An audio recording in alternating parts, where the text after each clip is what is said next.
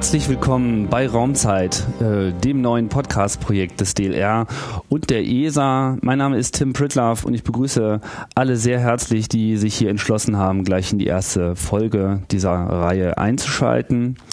Raumzeit, das ist eine Serie von Gesprächen mit Experten aus allen Bereichen der Raumfahrt, aus äh, Forschung, aber auch Betrieb, Wissenschaftler und Leute aus der Organisation zahlreicher Unternehmungen und Projekte. Wir wollen hier einen Blick wagen auf die Dimensionen der Raumfahrt im europäischen und auch im deutschen Kontext. Technologien hinterfragen und die Aufgaben der Raumfahrt auch äh, hier diskutieren. Grundsätzlich soll es also Einblicke geben in allerlei wissenschaftliche, technische und Projektdetails und Hintergründe, die ja hier interessant sind. Und das ist natürlich ein weites Feld. Und als Einstieg in diese Serie möchte ich einen Überblick liefern über die Dimensionen, die äh, das, äh, die Raumfahrt hat in Europa und äh, in Deutschland. Und dafür begrüße ich Jan Wörner. Schönen guten Tag. Guten Tag. Sie sind der Vorstandsvorsitzende des Deutschen Zentrums für Luft- und Raumfahrt, DLR, sozusagen der oberste deutsche Raumfahrer, kann man das so sagen? Das kann man so sagen. Ja.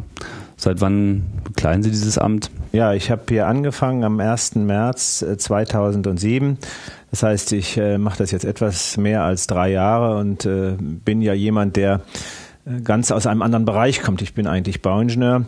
Das war schon für mich ähm, ein sehr heftiger Berufswechsel von äh, Universitätspräsident hin zum Deutschen Zentrum für Luft- und Raumfahrt. Und äh, ich kann nur sagen, es ist eine faszinierende Welt, die sich hier aufgetan hat, auch für mich beruflich. Und deshalb bin ich mit voller Begeisterung dabei. Gibt es denn da eine Verbindung? Ähm, es gibt äh, viele Verbindungen. Ich hatte natürlich damals, als ich mich um dieses Amt beworben habe, äh, auch selber mir die Frage gestellt, ist das überhaupt sinnvoll? Ähm, kann ein Bauingenieur eine solche Position bekleiden? Ich war vorher Uni-Präsident, da ist das klar. Man hat, äh, ich hatte in dem Fall 13 Fachbereiche. Man kann gar nicht der Experte von 13 Fachbereichen sein. Insofern ist das eigentlich ganz egal bei einer Hochschule, in welchem, aus welchem Fach man kommt. Äh, und eine ähnliche Argumentation habe ich dann auch hier vorgetragen.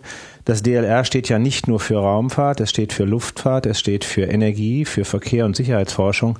Und es ist natürlich sehr schwer, einen Experten für alle Bereiche zu finden. Das wäre aber nicht genügend, dann könnte man ja jeden beliebigen nehmen äh, oder jede beliebige. Ich habe dann versucht, äh, auch mir selber klarzumachen, was in meiner Entwicklung an Themen mit dem DLR in Zusammenhang schon gelaufen ist. Und tatsächlich habe ich sehr viel gefunden.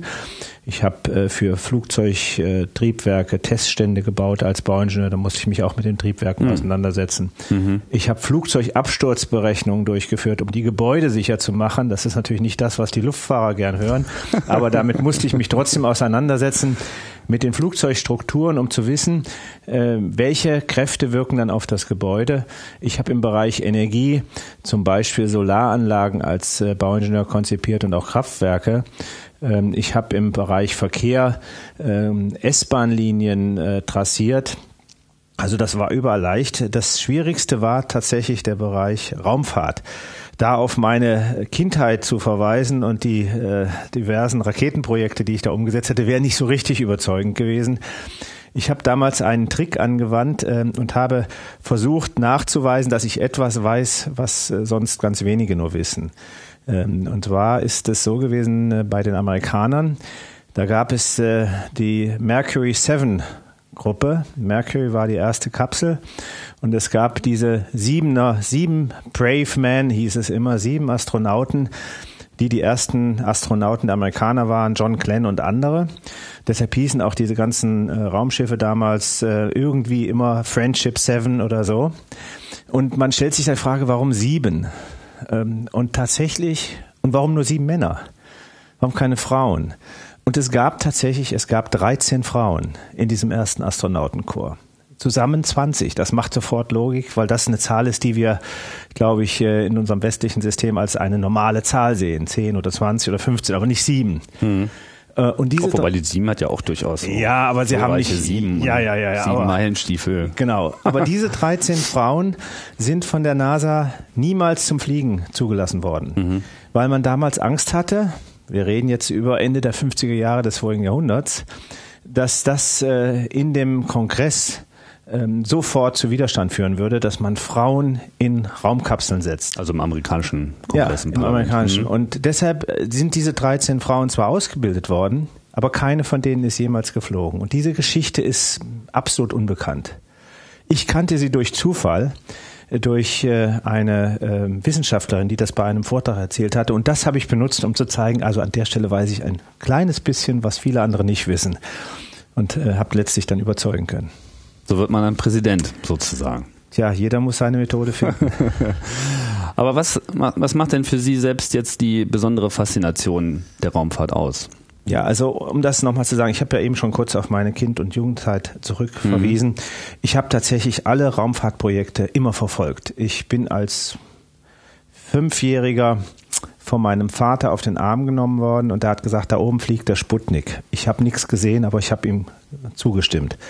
Äh, und seit der Zeit äh, hat mich das Thema Raumfahrt immer begleitet. Ich habe alle Mondmissionen sowohl der Russen als auch der Amerikaner verfolgt, nicht nur verfolgt, einfach davon gehört, sondern ich habe große Mondkarte in meinem Zimmer gehabt und habe alle aufgetragen, wo es wer wann wie gelandet. Habe auch die ganzen Nächte, die es damals gab, um die äh, Mondmissionen äh, live zu verfolgen, verfolgt. Auch dann, äh, als äh, das Interesse so langsam etwas abebbte, Apollo 16, 17. Ähm, also ich war da immer begeistert. Und äh, diese Begeisterung, ich glaube, das ist etwas, was wichtig ist für einen Beruf, wenn man begeistert hinter den Themen steht. Dasselbe könnte ich jetzt für die Luftfahrt erzählen und auch für die anderen Themen. Ich habe da überall äh, so im privaten Bereich ähm, eine große Begeisterung gehabt. Und ich glaube, das ist eine wichtige Voraussetzung, dass man äh, nicht den Beruf als Job nur sieht, bei dem man am Monatsende irgendeine Geldsumme überwiesen bekommt, sondern dass man sie als Berufung sieht. Und da hatte ich halt Glück. Mhm. Ja, das DLR ist ja eine sehr äh, spezielle Organisation hier in Deutschland, der Sie hier vorstehen. Haben schon angesprochen.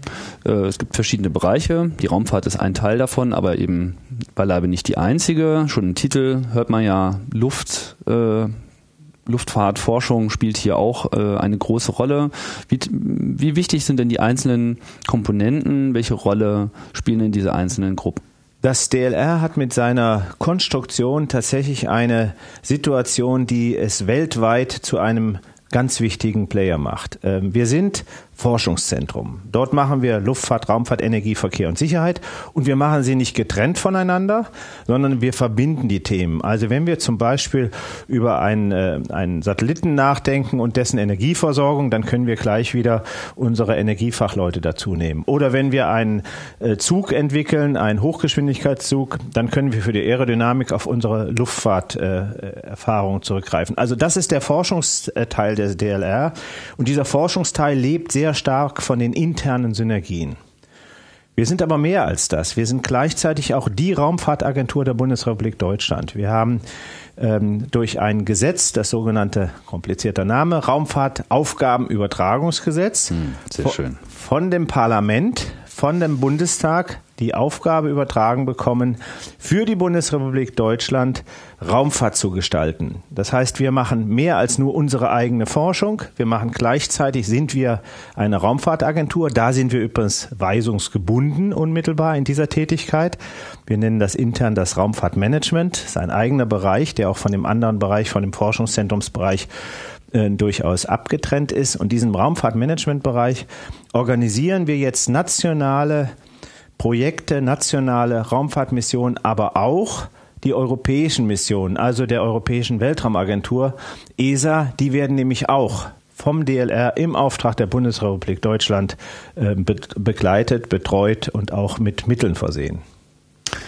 Das ist ja sehr auffällig, dass, wie man das ja eigentlich auch gewohnt ist in Europa, das ist alles ähm, ein, ein sehr, äh, ja, auf den ersten Blick unüberschaubares äh, Geflecht einzelner Institutionen und äh, Länderzuteilungen. Ist denn jetzt die, die Rolle des DLR innerhalb von äh, Deutschland jetzt äh, eine einmalige Geschichte oder finden sich ähnliche Strukturen auch in anderen europäischen Ländern?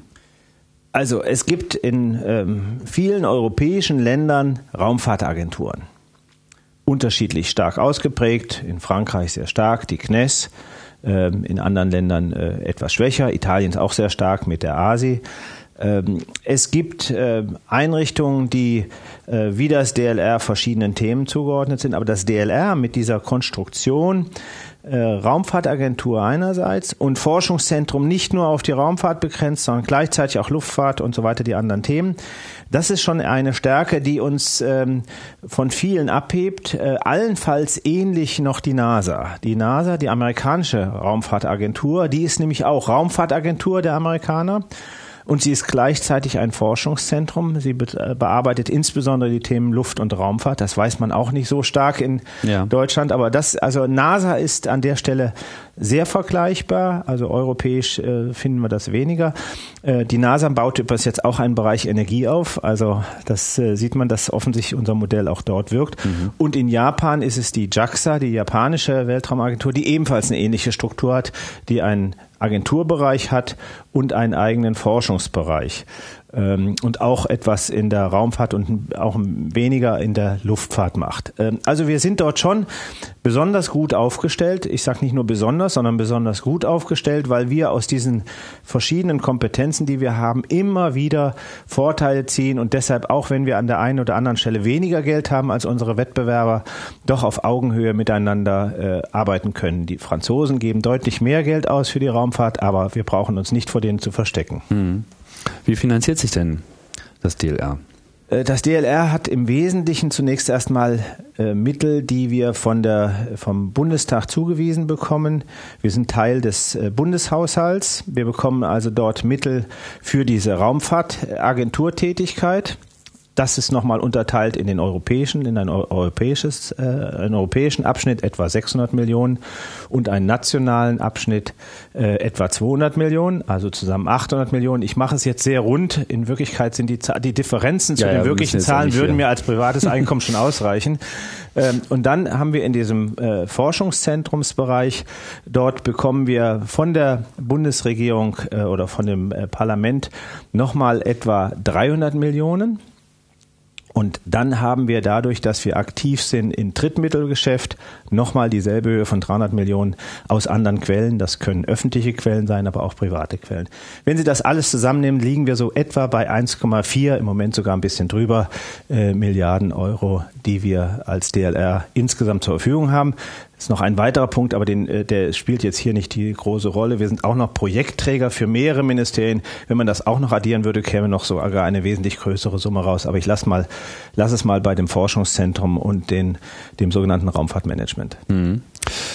Ähm, STLR ist ja auf verschiedene Standorte verteilt hier in Deutschland. Wir sind jetzt hier gerade in Köln, dem vermutlich größten äh, also ungefähr, ungefähr. Ja. Also wir haben mehrere große Standorte. Ja. Wir haben 13 Standorte in der Bundesrepublik Deutschland. Die reichen von Neustrelitz im Nordosten, das ist in Mecklenburg-Vorpommern, bis Weilheim im Südwesten, das ist in Bayern. Wir haben Standorte wie Braunschweig, wie Stuttgart, wie äh, Oberpfaffenhofen, Köln, Bremen, Hamburg. Äh, also wir sind verteilt über die ganze, und Berlin, wir sind verteilt über die ganze Bundesrepublik Deutschland. Das ist übrigens eine große Stärke. Man könnte zunächst mal glauben, dass das eine Schwierigkeit ist, wenn die Forscher jetzt plötzlich über hunderte von Kilometern zusammenarbeiten müssen. Aber wir haben festgestellt, dass die regionalen Verbünde dadurch gestärkt werden, also mit den jeweiligen Universitäten in der Umgebung.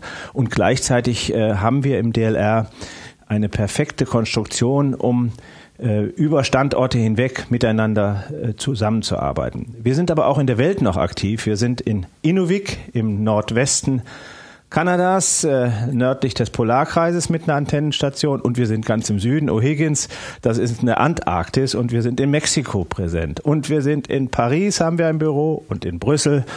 Ähm, also wir sind weltweit aktiv und das ist ähm, eine Stärke des DLR. Jetzt ähm, also ich fand jetzt ganz interessant, dass äh, wenn man es also sich äh, im Detail anschaut, dass äh, DLR in seiner Struktur eher der NASA äh, ähnelt. Man würde ja auf den ersten äh, Blick vermuten, dass das ja das Äquivalent ja eigentlich die ESA sein müsste, die Europäische äh, Raumfahrtagentur. Dem scheint ja nicht so zu sein. Ja, die ESA ist nun ähm, ganz dezidiert ähm, auf die Frage Raumfahrt ausgerichtet. Die ESA macht keine Luftfahrt oder, oder irgendwelche anderen Themen. Und äh, die ESA ähm, ist schon in dem Raumfahrtbereich auch ähnlich wie wir. Aber wie gesagt, diese anderen Thema, Themen, die wir noch aufgreifen, da ähneln wir doch eher der NASA oder der JAXA. Mhm. Ja, welche, welche Rolle spielt jetzt die ESA in diesem, in diesem Geflecht? Welches Verhältnis hat das DLR zur ESA? Welches Verhältnis hat die, äh, die ESA zu den anderen Gruppierungen? Ich sagte ja vorhin ganz kurz, dass äh, auch die Mittel für die ESA über das DLR fließen, also von der Bundes vom Bundestag über das äh, Bundesministerium für Wirtschaft äh, und Technologie zum DLR und vom DLR dann zur äh, ESA, zur Europäischen Weltraumagentur. Und dafür bedarf es dann in der ESA natürlich auch einer entsprechenden Vertretung der deutschen Interessen. Und diese deutschen Interessen äh, nimmt das DLR wahr. Das heißt, ich als Person, als Vorstandsvorsitzender des DLRs, bin Head of Delegation, also der äh, Delegationsleiter der deutschen Delegation in der ESA. Und die ESA ist so konstruiert, äh, dass die ESA hat eine eigene Exekutive, das sind Direktoren, sie hat einen Generaldirektor, aber sie hat vor allen Dingen einen Council, einen ESA-Rat. Und dieser ESA-Rat, der entscheidet über die verschiedenen Dinge, die gemacht werden sollen und wie sie gemacht werden sollen. Und in diesem ESA-Rat sind alle 18 Mitgliedstaaten mit einer Stimme vertreten. One country, one vote. Uh, unabhängig davon, wie viel Geld sie bezahlen. Das ist durchaus ein kritischer Punkt. Und äh, ich habe die Freude und die Ehre, Deutschland an diesem Tisch zu vertreten als der Delegationsleiter der Bundesrepublik Deutschland. Deutschland und Frankreich sind ja die am stärksten vertretenen äh, Organisationen. Ähm, da spielt es auch historisch, glaube ich, schon auch immer eine, äh, eine große Rolle. Italien ist noch sehr stark, dann gibt es viele andere Mitgliedsländer, aber die Assoziation anderer Länder findet ja auch statt und das geht ja auch dann sehr weit in den Osten und auch, äh, ich glaube, sogar bis Kanada, richtig? Das heißt, die ESA ist eigentlich schon sehr viel internationaler aufgestellt, als jetzt das E im Namen vermuten äh, lassen könnte, oder? Innerhalb der ESA sind die beiden stärksten äh, Länder, was die finanzielle Beteiligung angeht, ganz klar Frankreich und Deutschland. Ähm, in der Vergangenheit war meistens Frankreich der stärkere Beitragszahler. Äh, Im Moment äh, ist es ganz kurzfristig mal Deutschland. Ähm, das äh, wird sich aber wahrscheinlich wieder ändern. Warum sind die Beiträge überhaupt unterschiedlich? Es gibt äh, bei der ESA einen Schlüssel, wie man die Beiträge bezahlt. Das eine äh, ist zunächst erstmal nach dem entsprechenden Wirtschaftskraft des jeweiligen Landes ausgerichtet. Das ist ein Grundbeitrag. Und dann kann man in sogenannten optionalen Programmen sich besonders ähm, interessiert zeigen und sagen, okay, dieses Programm, da wollen wir zu 50 Prozent unsere Mittel reinstecken oder so etwas. Und deshalb sind dann am Schluss eben äh, zwei Länder, in dem Fall Frankreich und Deutschland, mit Abstand die beiden Hauptbeitragszahler. Daher kommt das, äh, warum das überhaupt mhm. unterschiedlich ist. Die ESA ist eine europäische Weltraumagentur, deshalb alle 18 Mitgliedsländer sind europäische Staaten.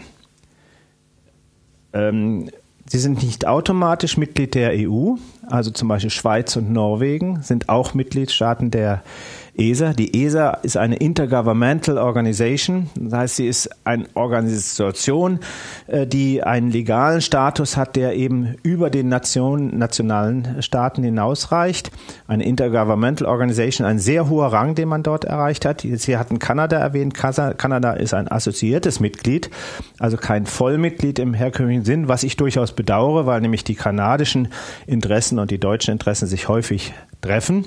Aber sie sind ein assoziiertes Mitglied mit ein paar weniger Rechten als ein Vollmitglied ähm, äh, und äh, manchmal auch äh, mit für mich nicht ganz nachvollziehbaren Schwierigkeiten bei der Umsetzung von Projekten, bei denen es dann heißt, ah, es muss aber doch europäisch sein.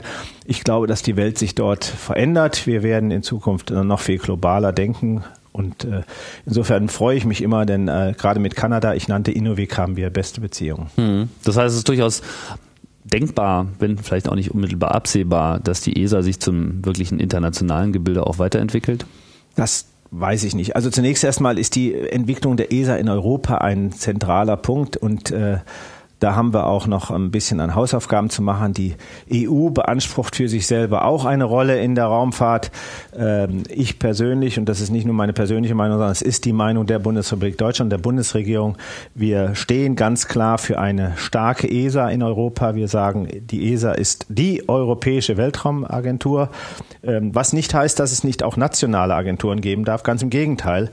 Raumfahrt hat eine besondere Struktur. Raumfahrt, die Raumfahrtindustrie ist nicht eine Wettbewerbsstruktur wie die Automobilindustrie, wo sie bei äh, zwischen äh, vielen, was weiß ich, 20, 30 Autoherstellern unterscheiden können und äh, im Wettbewerb dann sich aussuchen können, wer macht das schönste Auto nach ihren Ansprüchen. Raumfahrtindustrie ist sehr ähm, sehr monopolistisch aufgebaut. Es gibt starke Player hier, starke Player da. Und über das spezielle Instrument der ESA, das nennen wir dann auch den geografischen Rückfluss, das heißt nämlich, wenn wir für ein Projekt 50 Prozent Mittel bezahlen, dann haben wir auch einen Anspruch, dass 50 Prozent der Aufträge, die nach außen gehen, dann wieder nach Deutschland gehen. Über dieses Instrument machen wir Industriepolitik über die ESA. Äh, europäische und nationale Industriepolitik. Und deshalb glaube ich, dass dieses Instrument ESA auch für die Zukunft äh, das Modell ist, mit dem wir weiter arbeiten müssen und arbeiten sollten. Und wir sollten gucken, welche Aufgaben die EU in der Raumfahrt einnehmen kann. Aber ich sehe schon, dass wir für Europa noch genügend Aufgaben haben und äh, nicht überall gleich die Weltformel entdecken müssen. Hm. Aber es gibt eine starke Raumfahrt, Forschungs- und Betriebsinfrastruktur in Europa. Das kann man, kann man schon mal festhalten. Ja. Mit starken Zentren wahrscheinlich in Deutschland und in Frankreich aber auch in anderen Ländern. Und wir das sind alle, die, die bei der ESA beteiligt sind? Wir haben es geschafft, wenn ich jetzt sage wir, dann ist das nicht mein Verdienst, weil ja, ich erst drei Jahre dabei bin, aber Europa hat es geschafft, eine starke Raumfahrtstruktur aufzubauen. Und zwar äh, länderübergreifend. Wir haben in der ESA, die ESA selbst, das Headquarter sitzt in Paris, aber die, das, die ESA hat auch Zentren in den verschiedenen Ländern. Also in, in Deutschland haben wir äh, das Europäische Astronautenausbildungszentrum hier in Köln und wir haben äh, das Europäische Satellitenkontrollzentrum in Darmstadt. Also wir haben zwei ESA-Einrichtungen in Deutschland, zwei große. Und ähnliche Sachen gibt es dann noch in, in, äh, in Italien. Da gibt es Esren äh, in der Nähe von Rom, äh, wo insbesondere die Erdbeobachtung der ESA vorangetrieben wird und so weiter. Es gibt verschiedene Aktivitäten. Wir haben es geschafft, Strukturen aufzubauen und Kompetenzen aufzubauen, gerade auch in der Abstimmung mit den Mitgliedstaaten. Also in der ESA-Konvention wird ausdrücklich hervorgehoben, ähm, dass äh, die ESA nicht einfach für sich alleine arbeiten soll und alles selber aufbauen soll, sondern es soll immer auf die Kompetenzen der Länder zurückgreifen. Also das DLR hat auch ein ähm, Raumfahrtkontrollzentrum in Oberpfaffenhofen und das arbeitet auch für die ESA, setzt also die Kompetenzen für die ESA ein. Das Columbus-Kontrollzentrum für das europäische Forschungsmodul Columbus ist im DLR in Oberpfaffenhofen. Und so arbeitet Europa. Wir führen zusammen, wir führen die Kompetenzen zusammen und haben auch etwas ganz Besonderes, nämlich äh, das ähm, Raketenstartgelände in Kourou, den europäischen Weltraumbahnhof, der noch nicht mal auf unserem Kontinent ist. Der ist in Französisch-Guyana in äh, Südamerika, ganz dicht am Äquator. Das ist äh, eine Lage. Äquator ist für Satellitenstarts die, aus, die beste Position weil man äh, vom äh, Äquator aus jedem beliebigen Orbit, jede beliebigen Umlaufbahn um die Erde ansteuern kann. Äh, Sie können eine Bahn wählen, die genau um den Äquator drumherum fliegt. Sie können aber auch eine Bahn wählen, die über die Pole geht. Das geht gerade vom Äquator aus optimal, während man von allen anderen Standorten aus wesentlich mehr Energie einsetzen muss, um verschiedene Bahnen zu erreichen. Und deshalb sind wir sehr froh, dass es diese Möglichkeit gibt, über die französische Verbindung nach Französisch-Guyana eben dort einen europäischen Weltraumbahnhof nutzen zu können. Mhm. Die ähm, vielleicht noch mal kurz, bevor ich dann auch wirklich voll auf äh, Raumfahrt einsteigen möchte, aber um auch noch mal die diese Sonderrolle äh, des DLR äh, zu verstehen. Wir hatten ja schon angesprochen, Luftfahrtforschung spielt eine große Rolle, Energieforschung, ähm, viele Disziplinen, die jetzt hier von den Forschern äh, wahrgenommen werden. Es gab ja vor kurzem ein, äh, ja, so ein, äh, ein, ein Sonderfall mit diesem äh, Vulkanausbruch äh, in Island. Wo, Eyjafjalla. Genau, der, der Name, den nicht jeder äh, sicher gut aussprechen kann. Ich habe jetzt auch vorher nicht geübt. Ähm, was ja dann so, so eine Sondersituation war, und äh, da spielte ja das DLR dann äh, auf einmal auch eine äh, besondere Rolle äh, in dem sozusagen die Situation dann auch vom DLR untersucht wurde. Ist, ist das sozusagen eine, äh, eine regelmäßige Aufgabe äh, des DLR, in solchen Momenten auch einzustehen? Was, was ist da passiert? Also wir sind bei solchen Krisensituationen immer aktiv. Äh, ob das Überschwemmungen sind, ob das Erdbeben sind, ob das Waldbrände sind. Alles haben wir in den letzten Monaten erlebt oder erleben es leider im Moment noch immer noch. Das DLR ist immer mit seinen Kompetenzen aktiv. Wie macht es das? Ich will es am Beispiel Eyjafjallajökull, also diesem Vulkan auf dem äh, isländischen Gletscher, erläutern. Ähm, dort ist ja die Situation gewesen, dass ein Vulkan ausgebrochen ist. Ein Vulkanausbruch ähm, ist nun etwas, äh, was in besonderer Weise äh, auch äh, Auswirkungen dann zeigt. Und das Erste ist, man muss vor Ort gucken, was ist vor Ort passiert. Das geht nicht so ohne weiteres. Sie können da nicht mit einem Flugzeug in die Vulkanwolke hineinfliegen, unmittelbar beim Vulkan. Das äh, funktioniert nicht. Da haben wir die Satelliten benutzt. Wir haben äh, mit Satellitenbildern äh, in den Vulkan hineingeschaut. Und zwar mit einer Radartechnologie, bei der Deutschland führend ist, können wir nämlich auch durch die ganzen Wolken durchgucken. Also direkt in den Krater auch hineingeschaut.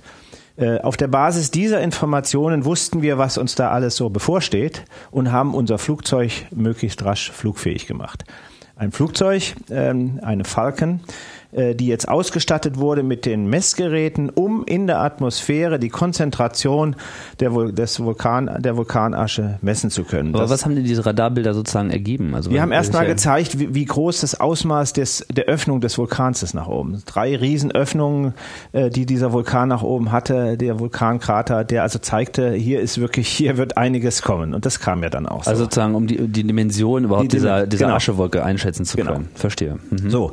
Und, und aus Außerdem konnten wir auch mit äh, äh, Bildern aus, äh, mit Satellitenbildern den, die erste Bewegung der Aschewolke auch nachvollziehen, wo bewegt sie sich hin. Dann wurden Rechenmodelle angestellt, weil dann ist die, die Asche so verteilt, dass sie sie nicht mehr ohne weiteres in einem äh, optischen Bild eines Satelliten sehen können. Also das ist dann nicht mehr so, dass da eine schwarze Fahne ist, sondern das ist dann äh, eine erhöhte Aschekonzentration, die nicht mehr unmittelbar dem menschlichen Auge direkt überall zugänglich ist. Und dafür haben wir dann eben unser Flugzeug, unsere Falcon ausgerüstet.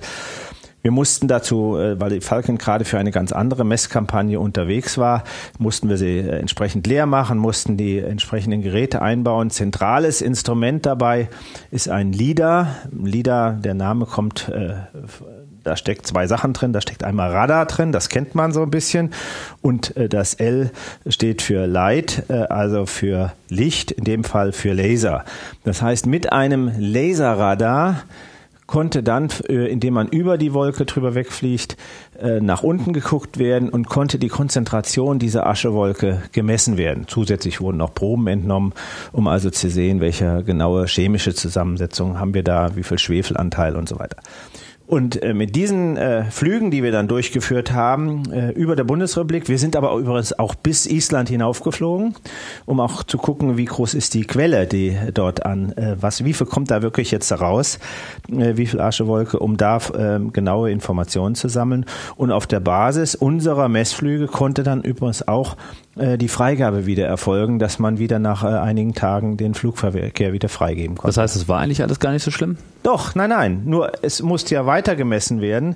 Äh, in den ersten Tagen war die Konzentration sehr hoch. Die Frage war übrigens auch noch, welche sind die Grenzwerte? Da mussten wir unsere Luftfahrer und unsere Triebwerksleute mit dran setzen. Das gab, haben wir dann eine Arbeitsgruppe eingerichtet mit dem Verkehrsministerium gemeinsam, um zu entwickeln, mit welchen Grenzwerten dürfen wir denn überhaupt fliegen. Das war interessanterweise waren diese Daten nicht vorhanden, aber sie wurden dann äh, äh, entwickelt. Und äh, wir, wir sind dann mehrfach geflogen. Ähm, und ähm, der erste Flug, der war drei Tage nachdem ähm, die äh, Aschewolke hier angekommen war. Da waren tatsächlich noch lokal Werte da, die dieses äh, Flugverbot auch rechtfertigten. Mhm. Ähm, aber dann ähm, haben wir halt nochmal, sind wir halt nochmal geflogen, um zu gucken, ist es jetzt auch wirklich so, dass äh, man sagen kann, jetzt ist die Situation bereinigt und dadurch konnte dann auch der Flugverkehr wieder freigegeben werden. Also um es nochmal zusammenzufassen, die Bedrohung war ja, dass durch diese äh, Asche die Triebwerke der äh, Flugzeuge, ich weiß nicht, beschädigt werden ja. oder außer Betrieb gesetzt werden. Es gibt mehrere Bedrohungen, die da ausgesprochen mhm. wurde. Die einfachste Bedrohung ist noch, dass die, äh, dass die Scheiben des Cockpits ähm, matt werden. Das ist noch die einfachste in Anführungsstrichen, ja. die man direkt sehen könnte. Die große Bedrohung ist tatsächlich, dass Triebwerke dabei ähm, äh, nicht nur in äh, nicht nur irgendwie äh, beschädigt werden können, sondern tatsächlich auch ausfahren können. Es gab mehrere äh, Erfahrungen von Flügen, insbesondere auch in Indonesien, bei denen sogar eine Boeing 747 komplett äh, alle Triebwerke ausgefallen war. Zum Glück sind sie wieder angesprungen. Aber dieses Thema wollten wir genauer angucken. Es gibt mehrere Risiken innerhalb des Triebwerks. Das eine ist, wenn der Sauerstoffgehalt nicht hoch genug ist, dann geht's einfach aus. Mhm. Kann passieren. Das ist aber das ist schon ein ziemlicher Schritt, bis man dahin kommt. Ansonsten können diese äh, Staubpartikel schmelzen in dem Triebwerk und können sich verkleben, können also dort äh, Beschädigungen herbeiführen. Diese Turbinenblätter, die dort in dem äh, Triebwerk drin sind, die sind von innen mit Luft gekühlt. Die haben ganz feine Öffnungen, äh, durch die Luft durchgeblasen wird, durch die Blätter durch und die können natürlich schnell verstopfen oder verkleben. Äh, und dann gibt's noch mehrere andere Korrosionseffekte. Durch den hohen Schwefelanteil kann es noch Korrosionseffekte geben. Also es gibt eine ganze Palette von möglichen Schädigungen die übrigens auch anders sind als bei einem Sahara-Sand oder so. Also gerade Vulkanasche zeigt da nochmal eine besondere Situation, hoher Schwefelgehalt und andere Dinge, anderer Schmelzpunkt. Und deshalb war es wichtig, äh, das genau zu untersuchen.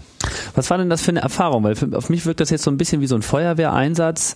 Ähm, vor allem, äh, die Feuerwehr hat ja auch mal das Problem, dass sie eigentlich auch erst in dem Moment, wo der Alarm kommt, genau weiß, äh, worum handelt es sich. Man muss in gewisser Hinsicht ja eigentlich für jeden Fall gerüstet sein, aber am Ende ist dann jeder Fall auch wieder anders.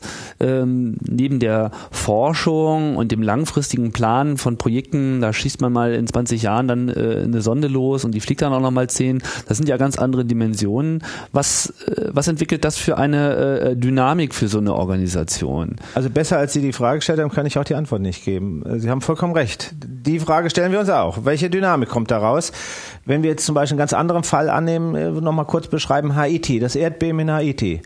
Wir standen vor der Frage, hier ist eine Katastrophe, ein katastrophales Erdbeben. Es ist in einer Region passiert, in der die Infrastruktur darauf überhaupt nicht vorbereitet war. Was können wir tun? Was haben wir getan? Wir haben aus dem Weltall heraus die äh, Struktur aufgenommen. Wir haben auf der einen Seite wissenschaftliche Ergebnisse gewonnen, welche Verformungen sind entstanden, wo ist der Erdbebenherd und so weiter. Das will ich jetzt mal außen vor lassen. Ich will jetzt mehr auf die humanitäre Seite gucken. Wir haben aus dem Weltall heraus den Zerstörungsgrad der, des, der Städte in Karten umgebaut. Das heißt, wir haben aus dem Weltall geguckt und haben dann die Informationen gegeben. In geguckt, jetzt optisch geguckt? Optisch oder geguckt, mit? optisch. Ja. Und haben geguckt, wie zerstört sind die Gebäude und haben das in Karten eingetragen, sodass sie eine Karte bekommen haben und da wussten sie, in diesem Stadtviertel sind mehr als 40 Prozent aller Gebäude zerstört oder es sind weniger als 10 Prozent aller Gebäude zerstört. Dieses Kartenmaterial haben wir dann den Verantwortlichen vor Ort zugeschickt elektronisch. Dadurch wussten die sofort, wo ist hier wirklich die Priorität eins zu setzen. Die Priorität eins ist jetzt ja schön, aber Sie müssen den nächsten Weg, äh, das nächste wissen. Sie müssen wissen, wie komme ich da hin und wie, was kann ich mit den Leuten dort, wo kann ich die denn, wenn die dann verletzt sind, wo kann ich sie hinbringen? Und deshalb haben wir ein zweites äh, Set von Kartenmaterial geliefert, in dem die noch befahrbaren Straßen und Wege und die nächsten Rettungsstationen äh, enthalten waren. Und auch das haben wir elektronisch übermittelt. Das heißt, wir haben hier wirklich für die Krisensituation Datenmaterial geliefert, was dann vor Ort ausgewertet schon, schon ausgewertet war, aber vor Ort dann benutzt werden konnte. Wir nennen das, äh, diesen Bereich innerhalb des DLRs das Zentrum für satellitengestützte Kriseninformation. Wie zuverlässig sind denn diese Daten, die die Satelliten? Ich meine, das sind ja sehr zuverlässig. Die sind äh, ja, das sind Bilder und diese Bilder werden ausgewertet. Das ist dann auch, weil Sie gesagt haben, wie, wie genau weiß man eigentlich vorher, was man hinterher machen muss. Ne? Ja. Also in dem Fall musste da auch sehr viel händisch gemacht werden, auf die Gebäude geguckt werden und dann entschieden also werden. Also wir reden jetzt schon davon, dass, dass Leute sich wirklich die Karten ja. angeguckt haben, ja. das ausgewertet haben. Ja. Okay. Ich dachte, man könnte in, vielleicht auch schon automatisiert. Das kann man auch. Form. Das kann man auch. Aber in diesem Fall haben wir es so gemacht in einem Raster von 250 mal 250 Meter. Das ist ein sehr kleines Raster, wenn Sie aus dem Weltall gucken. Ja. Ähm, haben wir dann die Informationen gemacht. Oder jetzt bei den Waldbränden in äh, Russland war die Aufgabenstellung natürlich eine ganz andere. Ähm, da mussten wir gucken, wo fließt, wo geht, äh, wo geht das Feuer hin, was, was kann man aus dem Weltall an Unterstützung bieten. Oder die Überschwemmungen, ja, auch das Thema. Äh, Tsunami in äh, damals äh, in äh, Indonesien. Auch das Thema ist aus dem Weltall untersucht worden. Neben dieser äh, Feuerwehrtätigkeit steht natürlich die Forschung äh, im Vordergrund. Ich würde nicht nur sagen neben, sondern es ist, das beeinflusst sich gegenseitig. Also nur dadurch, dass wir die hochwertige Forschung machen, haben wir auch morgen die Flexibilität, auf eine neue Situation ganz schnell zu reagieren, zu sagen, hier Mensch, wir haben doch unseren Radarsatelliten oder wir haben unseren Infrarotsatelliten oder wir haben die Möglichkeit, optische Satelliten die Daten zu nutzen. Also die Forschung befruchtet diese Kriseninformation äh, und umgekehrt aus dem Ergebnis, aus dem AFR Jökull wissen wir genau, auf was wir jetzt eigentlich forschungsmäßig uns besser vorbereiten müssen. In der Frage der Triebwerksbeschädigung, in der Frage der Beobachtung aus dem Weltall, was können wir da anbieten? Also die beiden befruchten sich und deshalb dürfen die auch nicht getrennt sein. Die müssen ganz dicht zusammen sein, nicht neben. Das wollte ich damit nur nochmal ja, okay. intervenieren. Ich wollte jetzt nochmal den, den Bogen aber wieder zur, äh, zur Raumfahrt spannen und ähm, ähm, vielleicht auch mal ein bisschen mehr äh, noch in die Vergangenheit äh, gehen, jetzt nicht unbedingt äh, wieder zurück bis zum äh, Sputnik, aber äh, diese der Start der, wie soll ich sagen, äh, dieses europäischen Raumfahrtprojektes, was ja auch, sagen wir mal, finde ich zumindest für, für Europa auch sehr äh, profilbildend ist, dass man eben einfach äh, selbst auch äh, der eigenen Namen dort äh, voranschreitet. Äh, was waren denn so die wichtigsten Projekte, die jetzt diese europäische Entwicklung auch wirklich getragen haben. Also ich denke, was jeder kennt, das sind so die Ariane äh, in dem bereits äh, genannten äh, Standort in äh, Kourou. Ähm, Ariane 1 war, glaube ich, 1979, die gestartet ist. Was, was hat das bewirkt? Was, also wie kam es dazu und was hat das äh, für eine Auswirkung gehabt? Also wir hatten ja auch noch die Europa-Rakete, wir hatten auch Starts von Woomera in Australien. Also die es, vorher waren? Ja, ja. Mhm. Ähm, also die Frage des autonomen Zugangs zum All. Das ist eine Frage, die politisch eine besondere Funktion hatte. Und äh, diese Frage zu beantworten mit Ja und ja, wir machen da etwas, äh, war sicherlich eine politische Meisterleistung. Ähm, zu entscheiden, jawohl, Europa wird einen eigenen Zugang zum All durch Trägerraketen sicherstellen. Und die Entwicklung war manchmal wirklich schwierig und äh, hatte auch einige Rückschläge, zum Beispiel auch bei der jetzigen Ariane 5. Die war ja ursprünglich geplant als Trägerrakete für die bemannte Raumfahrt mit dem Raumfahrtprojekt Hermes. Äh, Hermes sollte ein Raumgleiter sein. Ähm, das äh, Projekt war wirklich eine, auch wieder eine politische Meisterleistung, so etwas auf den Weg zu bringen. Es ist gescheitert letztlich äh, an ein paar Fragen, nicht nur finanzieller Art, sondern auch technischer Art zu dem Zeitpunkt.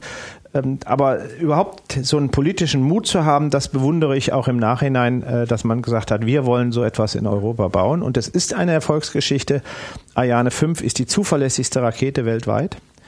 Ähm, das, äh, und sie ist ähm, äh, auch eine Schwerlastrakete, die also Lasten bis hin zu dem ATV, dem Automated Transfer Vehicle, das 20 Tonnen wiegt, in die Umlaufbahn bringen kann. Also es ist eine fantastische Rakete.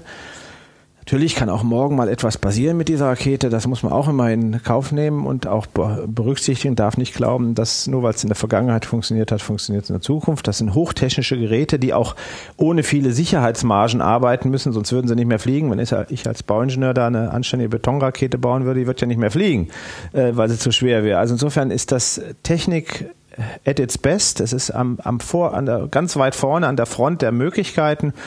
Und äh, das war ein ganz wichtiger Schritt für Europa, an dieser Stelle zu zeigen, jawohl, Europa kann einen autonomen Zugang zum All gewährleisten. Aber Sie haben recht, es gab viele andere Projekte, Satellitenprojekte, es gab äh, Missionen zu anderen Planeten. Zum Mars sind wir sehr erfolgreich aus Europa geflogen mit Mars Express äh, zum äh, äh Mond Titan des äh, Saturns äh, mit der Mission Cassini-Huygens gemeinsam mit den Amerikanern.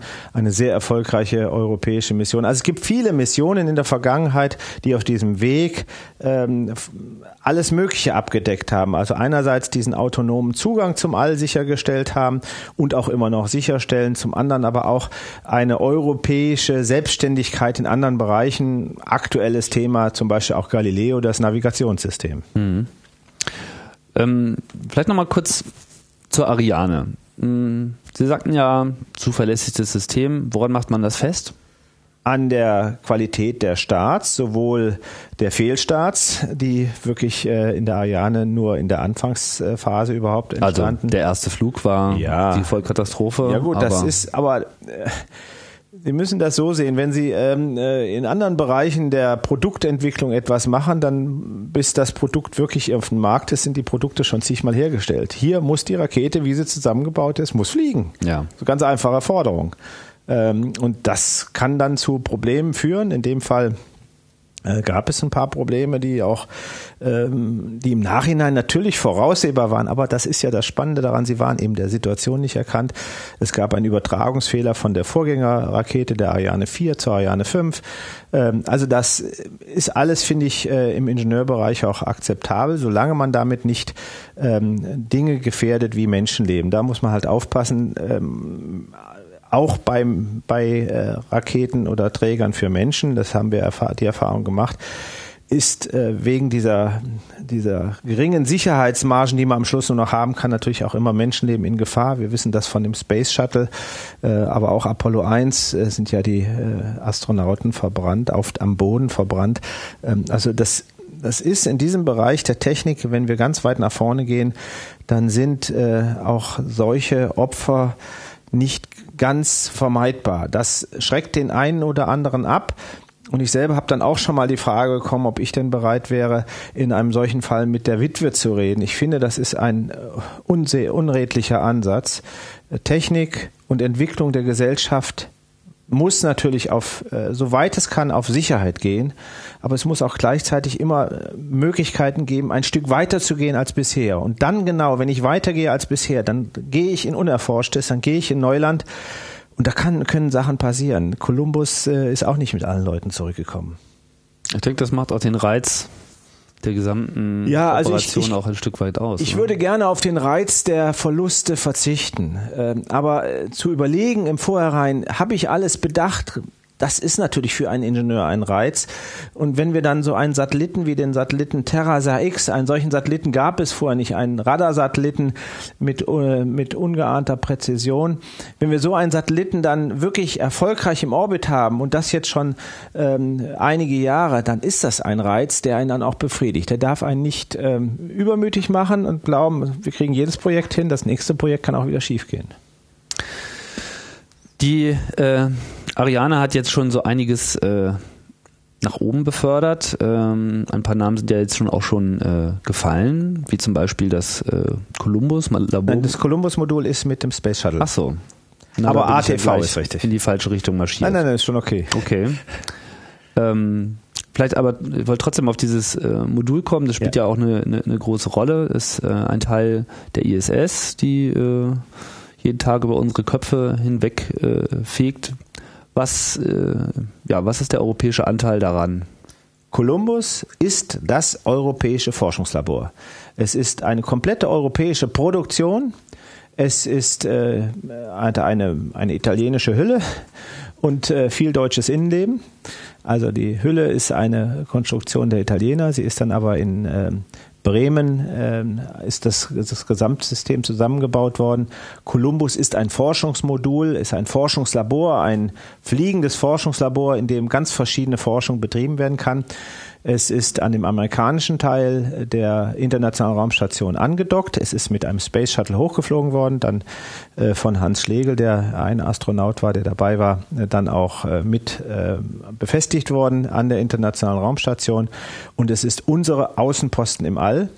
Ähm, da vielleicht auch nochmal die Information, Außenposten und All und Weltall, das klingt immer so fern ab. Ähm, wir müssen feststellen, unsere Erde hat einen Durchmesser von 12.000 Kilometer. Ähm, und äh, wenn Sie auf den Mount Everest steigen, dann wird die Luft schon dünn. In 100 Kilometern fängt äh, definitionsgemäß das Weltall an. Also nur 100 Kilometer oberhalb der Erde ist sozusagen schon nichts mehr mit Normalleben.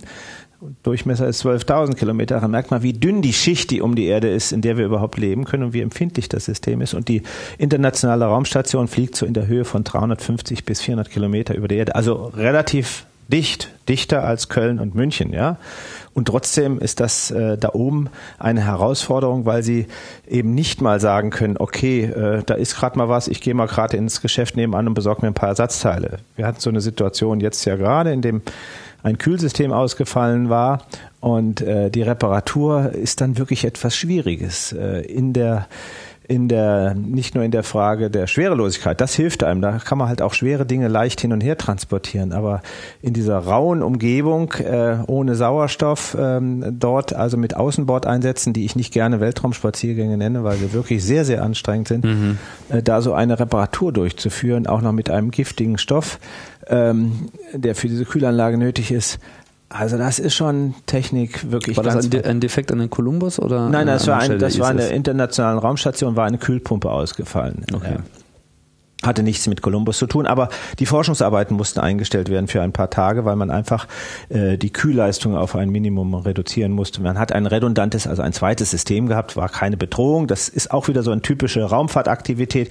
Wir versuchen immer die Systeme, die wichtigen Systeme mehrfach einzubauen, sodass sie ruhig ausfallen können und die volle, möglichst die volle Leistungsfähigkeit da ist, weil es einfach zu gefährlich ist, wenn Menschen dabei sind, aber auch zu teuer, wenn es ein unbemanntes System ist. Mhm. Ja, einen Absturz kann man sich auch nicht leisten. Nein, nicht so ohne weiteres. Also ähm, wenn, wenn Sie so gucken, so eine Mission, so eine Terrasa X-Mission, die kostet äh, deutlich über 100 Millionen Euro. Ähm, da können wir uns nicht erlauben, dass wir einfach sagen, okay, ist halt schiefgegangen, das können wir uns nicht erlauben, deshalb müssen die Systeme sicher sein und äh, äh, das gilt natürlich ganz besonders, wenn wir dann auch Menschen an Bord haben. Und Columbus ist das erste bemannte europäische Raumsystem gewesen. Ein System, in dem Menschen leben können. Äh, und deshalb war Kolumbus und ist Kolumbus eine hervorragende Leistungsfähigkeit, zeigt hervorragend die Leistungsfähigkeit Europas und gleichzeitig ist es ein Modell für die Zukunft, in dem wir zusammen alles zusammengebracht haben, um dann nicht nur da oben eine nette Büchse rumfliegen zu lassen, sondern in dieser Büchse ähm, wirklich Forschung zu machen, die sonst nirgends geht. Und auch die Amerikaner nutzen äh, unser Forschungslabor Columbus und mhm. die Russen auch. Ähm das andere Projekt, äh, was Sie erwähnten, ATV, ähm, Automated Transfer Vehicle, was verbirgt sich dahinter? Das, das war das Schwere, ne? Das, das ist 20, 20 Tonnen, Tonnen äh, mhm. das ist 20, wiegt 20 Tonnen etwa. Das ist ein naja, ein Transportraumschiff. Es dient dazu, Versorgungsgüter zur internationalen Raumstation zu bringen. Dort muss frisches Wasser, Lebensmittel, Treibstoff und so weiter hingebracht werden. Äh, dieses äh, Automated Transfer Vehicle ist wiederum eine europäische gemeinsame ähm, Konstruktion von den Franzosen entwickelt, jetzt im Moment äh, gebaut ähm, von deutschen Unternehmen wiederum in Bremen. Dieses Automated Transfer Vehicle, wie der Name schon sagt, ist automated, das heißt automatisch. Es wurde äh, gelauncht, gestartet mit einer Ariane 5 und findet dann automatisch die internationale Raumstation, ohne dass jemand an Bord ist. Äh, und dockt auch automatisch an die internationale Raumstation an äh, mit einer Lasernavigation, örtlichen Lasernavigation, also komplett automatisch und äh, das klingt so trivial, aber man muss überlegen, diese internationale Raumstation fliegt mit einer Geschwindigkeit von 28.000 Kilometer pro Stunde um die Erde. Und da soll jetzt ganz vorsichtig angedockt werden, denn in der internationalen Raumstation sind Menschen. Zwar sind in dem ATV keine Menschen, aber das ATV darf jetzt nicht einfach dagegen donnern und die internationale Raumstation beschädigen. Und äh, deshalb ist äh, auch dieses ein Beispiel für Hochtechnologie made in Europe. Mit 20 Tonnen kann man das Ding schon ganz gut pulverisieren, wenn ja, man daneben haut. Selbst wenn Sie nur mit 10 Stundenkilometer, ein, ein Lastwagen mit äh, 20 Tonnen, wenn der einfach gegen eine ganz weiche, fragile Struktur, das ist ja da oben alles leicht und weich, dagegen donnern würde, das ist nicht akzeptabel. Das muss also zentimetergenau angedockt werden. Das hat auf Anhieb funktioniert mit dem ersten ATV, das äh, trug den Namen Jules Verne. Jetzt wird das zweite ATV äh, noch dieses Jahr gestartet, das wird den Namen haben Johannes Kepler an den großen Astronomen und äh, wir hoffen natürlich, dass auch wieder alles genauso gut und perfekt geht. Neben dieser Funktion. Das fliegt aber nur einmal, nicht? Das also fliegt das nur einmal, das mhm. wollte ich gerade erklären. Das fliegt also hin, bringt die ganzen Materialien hin und wenn es dann seinen Dienst für erstmal diese Transportleistung erbracht hat, hat es noch eine zweite Funktion. Selbst in der Höhe von 350 Kilometern über der Erde gibt es noch Spuren von Atmosphäre. Das heißt, die internationale Raumstation wird langsam abgebremst und äh, durch die Abbremsung nähert sich äh, der Erde und würde dann, wenn man nichts macht, verglühen. Deshalb muss die internationale Raumstation immer wieder beschleunigt werden, äh, wieder auf einen höheren Orbit gebracht werden und das macht auch das Automated, äh, Automated Transfer Vehicle. Das ATV hat also die Möglichkeit, ähm, die internationale Raumstation wieder zu beschleunigen, auf einen höheren Orbit zu also bringen. Also schubst sie sozusagen an. Schubst sie sozusagen an. Mhm. Und wenn das auch noch alles erfolgt ist, dann wird alles das, was man nicht mehr braucht auf der ISS, in dieses Automated Transfer Vehicle getan, nicht einfach rausgeworfen, sondern in das Automated Transfer Vehicle und dann wird es gezielt zum Absturz in die Erdatmosphäre gebracht und verglüht dann in der Erdatmosphäre äh, über einem äh, über einem Bereich, wo dann auch äh, keine Menschen sind, um falls doch noch irgendwelche Trümmer bis zur Erdoberfläche kommen sollten, dass niemand gefährdet wird. Also diese Funktion hat das ATV Derzeit wird überlegt, äh, ob man das ATV ein Stück weiterentwickeln kann, nämlich dass es einen Teil dann auch wieder zur Erde äh, ganz gezielt zurückbringen kann, eine Rückkehrfähigkeit. Denn viele der Experimente, die an Bord der äh, internationalen Raumstation gemacht werden, sollten wieder zur Erde zurückgebracht werden. Dafür wird es ab nächstem Jahr fast keine Möglichkeit mehr geben. Das Space Shuttle wird eingestellt. Letzte Flug im Moment geplant für den 26. Februar 2011.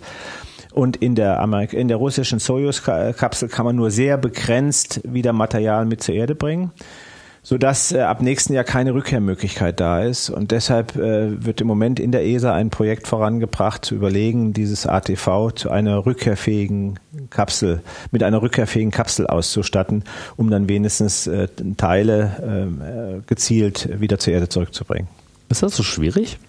Meine, schon die allerersten Dinge, die so hochgingen, kamen ja eigentlich alle wieder. Ja, aber sie brauchen schon die Technologie. Sie müssen einen anständigen Hitzeschild haben. Da hat das DLR hervorragende Kompetenz. Wir haben äh, gerade was äh, dem Bereich von Wiedereintrittskörpern sind, ist das DLR im Moment weltweit hoch beachtet. Wir haben ganz neue Technologien mit neuen Materialien. Aber es ist schon, es ist schon, gehört schon richtig Geld dazu, so, eine, so ein System zu entwickeln. Das wird ja auch nicht einfach rausgeworfen und gucken wir mal, wo es hinkommt. Das muss gesteuert werden. Ähm, Sie sagen jetzt natürlich Apollo, Mercury und Gemini, die haben das doch auch alles schon gekonnt. Äh, trotzdem, die Technologie ist sehr anspruchsvoll. Wenn wir so viel Geld hätten, wie damals die Amerikaner zur Verfügung gestellt hätten, wäre es auch ruckzuck gemacht. Was ich da so interessant dran finde, ist, dass man sich ja bei so komplexen Projekten wie der ISS eigentlich gar nicht so richtig klar macht, was eigentlich alles dazugehört, um so ein Projekt dann auch äh, aufrechtzuerhalten. Mhm. Versorgungskapsel, da denkt man vielleicht äh, erstmal auch gar nicht dran, dass natürlich am laufenden Meter, äh, was weiß ich, wenn es nur so was Banales ist wie Nahrung, ja, mhm. äh, hochgebracht werden muss. Ähm, das ist ja eine, wahrscheinlich eine, eine, eine große Zahl unterschiedlicher Technologien, die äh, sozusagen für diese Basisversorgung ähm, herangezogen werden, die teilweise vom DLR gemacht werden, teilweise von äh, anderen Gruppen. Und wenn man jetzt sieht, dass der Space Shuttle, was ja sozusagen immer so dieses in allen Köpfen fest installierte Bild ist mit, das stellt die Verbindung zum Weltall her, das wird jetzt irgendwie eingestellt, stellt sich natürlich gleich die Frage, ist das dann auch so ein genereller Umbruch in der Raumfahrttechnologie, dass man irgendwie weggeht von diesen großen, riesen Megatransportern hin zu einer sehr viel feingliedrigeren Verkehrstechnik? Die sich da Diese abspielen? Frage stellt sich natürlich gerade, wenn man jetzt erlebt, dass das Space Shuttle eingestellt wird. Ähm, ich glaube, dass erst durch die internationale Raumstation diese Frage sich so richtig stellt. Ähm, als wir damals beobachtet haben, wie die Amerikaner Mercury, Gemini, Apollo und dann das Shuttle ähm, entwickelt haben, da hat sich die Frage interessanterweise ja nie gestellt. Natürlich gab es auch damals Pausen zwischen den verschiedenen äh, äh, Instrumenten, die man brauchte, um mit den Finanzmitteln, die immer begrenzt sind, das nächste System zu entwickeln. Also gerade zwischen Apollo und äh, Shuttle, da war eine lange Pause. Äh, das merken wir nur heute, weil wir heute diese Pause irgendwie überbrücken müssen wegen, des Interna wegen der internationalen Raumstation. Damals ist dann halt auch keiner geflogen während der Zeit. Punkt. Ähm, tatsächlich kann man die Frage stellen, ob äh, Shuttle die richtige Antwort zur richtigen Zeit war. Es war ein geniales Konzept, einen wiederverwendbaren Raumgleiter zu bauen, der in der Lage ist, auf dem Land zu landen, nicht irgendwo im Wasser nur, sondern auf dem Land, der in der Lage ist, Astronauten und Material zu transportieren. Da wir aber für Astronauten ein wesentlich höheres Sicherheitsniveau verlangen als einfach nur für einen Materialtransport, haben wir letztlich auch für die Tonnen, die an Material transportiert wurden im Shuttle, die das Geld bezahlt, als wären das alles Astronauten. Also nicht wir, Amerikaner, aber deshalb ist von der Logik Ihre Frage, glaube ich, sehr verständlich. Ist es vernünftig, so ein Multipurpose äh, Raumschiff zu haben? Oder zahlt man da nicht sozusagen für das schwächste Glied oder das wichtigste Glied in der Kette zahlt man alles? Die Zukunft wird sicherlich im Moment erstmal so sein, dass man ähm, das stärker voneinander trennt, den Transport von Menschen und den Transport von Material. Das ist auch das, was in dem sogenannten Constellation-Programm der Amerikaner, das jetzt ja stark modifiziert wird, äh, angedacht war. Da hatte man einen Träger und äh, eine Transporteinheit für Material vorgesehen und eine für ähm, Personen und wollte dann im Erdorbit die Sachen erst zusammenfügen. Ähm, das ist sicherlich ein Konzept, was für die nächsten Jahrzehnte das richtige Konzept sein wird. Gleichwohl will ich sagen, ein Raumgleiter, einen wiederverwendbaren Raumgleiter für den Transport von Material und Menschen, das ist schon eine Vision, die sehr, sehr weit in die Zukunft reicht und ich bin sicher, dass die irgendwann auch wiederkommt. Äh, ich glaube nicht, äh, ich bin erstmal davon überzeugt, dass bemannte Raumfahrt auch noch in 100, in 200, in 300 Jahren äh, existent sein wird. Äh, mit verschiedenen Zielen und äh, dann wird man sicherlich auch solche integrierenden Lösungen auch wieder bauen, aber vielleicht auf einem anderen Niveau, als das in der Vergangenheit ist. Das Shuttle ist einfach sehr, sehr teuer geworden durch diese verschiedenen Anforderungen. Mhm. Ich bin mir sicher, dass die bemannte Raumfahrt äh, sein muss, allein schon, weil die Science Fiction das vorgibt ich glaube, dass es im, im Wesen des Menschen ist. Man kann das jetzt ja natürlich ganz, äh, ganz rational angehen und sagen, ja, wir brauchen nur bemannte Raumfahrt, solange wir nicht das alles mit Robotik können. Aber der Mensch wird es sich nicht nehmen lassen, ähm, auch dort persönlich hinzugehen, auf dem Mars zu legen und den Fuß auf dem Mars zu setzen. Das wird noch Jahrzehnte dauern, aber er wird es machen. Ähm, und ich brauche da jetzt gar nicht irgendwelche dramatischen äh, Szenarien zu entwickeln mit Klimawandel und so, dass wir hier weggehen müssen. Das brauche ich, also da, das brauche ich nicht zum. Ich persönlich bin einfach jenseits aller rationalen Logik davon überzeugt, der Mensch lässt es sich nicht nehmen, äh, da auch hinzugehen, wo er bisher nicht war. Er geht in die Tiefsee. Warum ist äh, äh, Jacques Picard auf, in den Marianengraben abgetaucht? Ja, also der hatte da unten nichts zu suchen. Ja, und das hätte ein Roboter genauso machen können. Oder warum sind Leute auf den Mount Everest geklettert? Das ist da oben, das ist wirklich nicht da oben. Es, man kommt leicht zu Schaden. Es ist eigentlich kein rationaler Grund dahinter. Und die Leute machen es weiterhin. Ähm, und äh, natürlich müssen wir ein bisschen anders noch aufpassen, weil wir hier Steuermittel ausgeben.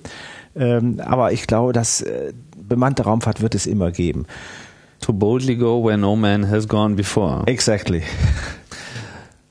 Die also die, die Vision, den Mars zu besuchen, die ist ja auch äh, ganz konkret. Es gibt da ja auch äh, ein Projekt, die Bedingungen dafür auszutesten. Es gibt ein sogenanntes Mars 500 Projekt. Äh, das ist äh, von den Russen vorangetrieben worden. Die ESA ist dabei. Das DLR unterstützt es auch.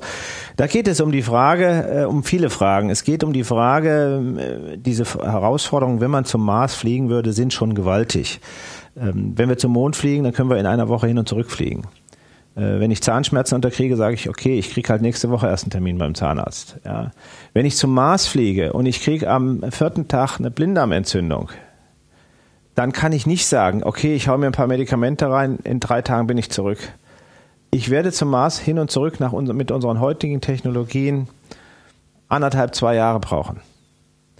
So, ähm, das liegt auch ein bisschen daran, der Mars äh, hat eine äh, Umrundungszeit um die Sonne von zwei Jahren, die Erde, wie wir alle wissen, von einem Jahr. Das heißt, die treffen sich nur alle zwei Jahre. Ähm, wenn man also nicht mit ganz anderen Technologien viel, viel größere Entfernungen viel schneller überbrücken kann, dann wird man so lange brauchen. Und deshalb ist diese Herausforderung alleine schon aus medizinischer Sicht eine besondere. Es geht aber auch die äh, psychologische, die psychologischen Aspekte, die Strahlungsaspekte äh, und viele andere Fragen. Man kann auf dem Weg zum Mars nicht umdrehen. Wenn man hinfliegt, muss man hinfliegen und dann erst wieder zurückfliegen. Es geht nicht, konnte übers Apollo 13 konnte ja auch nicht umdrehen und sagen, wir fliegen zurück. Die mussten um den Mond drumherum und wieder zurückkommen. Das ist einfach äh, die Himmelsmechanik, ähm, die Planetenmechanik. Also das geht nicht. Und deshalb ist dieses Projekt Mars 500 hat natürlich so ein bisschen diese Perspektive, zum Mars zu fliegen. Da kann man jetzt sagen, okay, warum fangen die jetzt schon an, wenn wir erst in 30 Jahren da vielleicht hinfliegen? Aber es ist so, dass diese, äh, dieses Mars 500 Projekt auch jetzt schon Ergebnisse erreicht hat. Ähm, das heißt also, aus dieser Studie hat man medizinische Schlussfolgerungen ziehen können, auch die für den Menschen auf der Erde wirken. Es ist nicht so, dass das nur jetzt für Astronauten da ist. Äh, wir wissen aus der Schwerelosigkeitsforschung, wissen wir viel, was im menschlichen Körper passiert mit äh, Blut, mit, mit Kreislaufbedingungen, mit Blutdruck, mit Knochenauf- und Abbau, mit Immunsystem und so weiter. Und so ähnlich ist es auch bei diesen Extremisolationsversuchen, die Mars 500, 500 Tage in einem eingeschlossenen Behälter in Moskau also Menschen. Menschen, Menschen 500 Tage, ja. Wie viele sind das? Sechs oder so, ne? Ja, mhm. und äh, ein Teil von denen äh, wird dann nochmal abgetrennt, die den Abstieg auf den Mars machen. Also das wird echt simuliert. Äh, und die kriegen auch äh, während dieser 500 Tage verschiedene Szenarien vorgespielt. Ähm, und da sagt man jetzt natürlich, ach, das ist alles kein Problem. Die gehen raus aus der Hütte und dann ist die Sache gut. Ich weiß nicht, ob Sie schon mal in einem Flugsimulator gesessen haben. Nach spätestens fünf Minuten wissen Sie nicht, dass Sie in einem Simulator sitzen. Sie glauben wirklich, es ist gefährlich, jetzt abzustürzen. Mhm. Ja? Äh, und ähm, wir hatten ja dort ähm, Oliver Knickel in der ersten Runde dabei. Das war so ein Vorlauf, äh, etwas über 100 Tage. Und ich habe mich mit ihm hinterher unterhalten und er hat gesagt, es gab Phasen, da haben wir wirklich geglaubt, wir sind auf dem Weg zum Mars. Äh, und nicht, wir sitzen in einer Büchse in Moskau. Ja. Natürlich konnte man dann sagen, ach Mensch, komm, ich sitze doch in der Kiste. Ja. Aber dieser, dieser ähm, Simulationseffekt tritt ein und äh, die Mediziner, die die Leute untersucht haben, haben eben auch festgestellt, dass sie, ähm, da, da die jetzt zum Beispiel auch die Essensaufnahme während dieser äh, Zeit ganz geregelt ist, die wissen genau, was sie zu essen kriegen und äh, was passiert, haben sie auch jetzt schon, äh, die Mediziner schon Ergebnisse bekommen, zum Beispiel zu der Frage Blutdruck, wie kann ich Blutdruck über Ernährung steuern? Das kann man natürlich auch fragen, ja, muss ich dafür extra in so eine Büchse steigen? Offensichtlich ist diese hermetische Abkapselung eine ideale Versuchsumgebung auch für andere Fragen, andere äh, Thematiken. Der Mars ist ja ein, tja, ich würde sagen, fast das beliebteste äh, Ziel, so was es in der Raumfahrt äh, derzeit zumindest zu geben scheint. Also nicht, dass andere Orte nicht auch besuchenswürdig sind, aber vom Mars geht irgendwie eine bestimmte Faszination aus. Es gab ja auch schon eine ganze Menge Projekte, auch europäische Projekte, vor allem das Mars äh, Express äh, Projekt. Wie ist denn das verlaufen? Also Mars und Venus sind äh, die beiden Planeten, die uns am nächsten sind, neben dem Mond als Mond. Ähm, und beide sind extrem unterschiedlich. Äh, und beide zeigen uns und haben uns auch gezeigt, äh, dass wir mit der Erde sehr sorgsam umgehen müssen. Beide haben einen Treibhauseffekt, der eine positiv, der andere negativ. Auf der Venus heizt sich alles auf und auf dem Mars kühlt sich alles ab. Das heißt, es ist auch ein Irrglaube, dass der Treibhauseffekt auf der Erde entdeckt wurde. Ja? Der Treibhauseffekt wurde auf der Venus entdeckt. Und dann hat man gesagt, wenn wir es da so extrem sehen, dann ist das womöglich auch auf der Erde da. Und tatsächlich. Ähm, also wir lernen erstmal von unserem Planeten auch eine Reihe. Der Mars, da haben Sie recht, hat immer eine Faszination gehabt. Das liegt bestimmt auch daran, dass er ganz gut zu beobachten ist von der Erde. Es gibt äh, einen italienischen Astronomen, der dann dort Kanäle vermutet hat. Und äh, ein Jahr später nochmal geguckt hat und dann sahen die Kanäle anders aus und hat er gesagt, boah, müssen die schnell arbeiten können da oben. Äh, deshalb der Mars hatte eine Faszination. Er ist relativ gut erreichbar.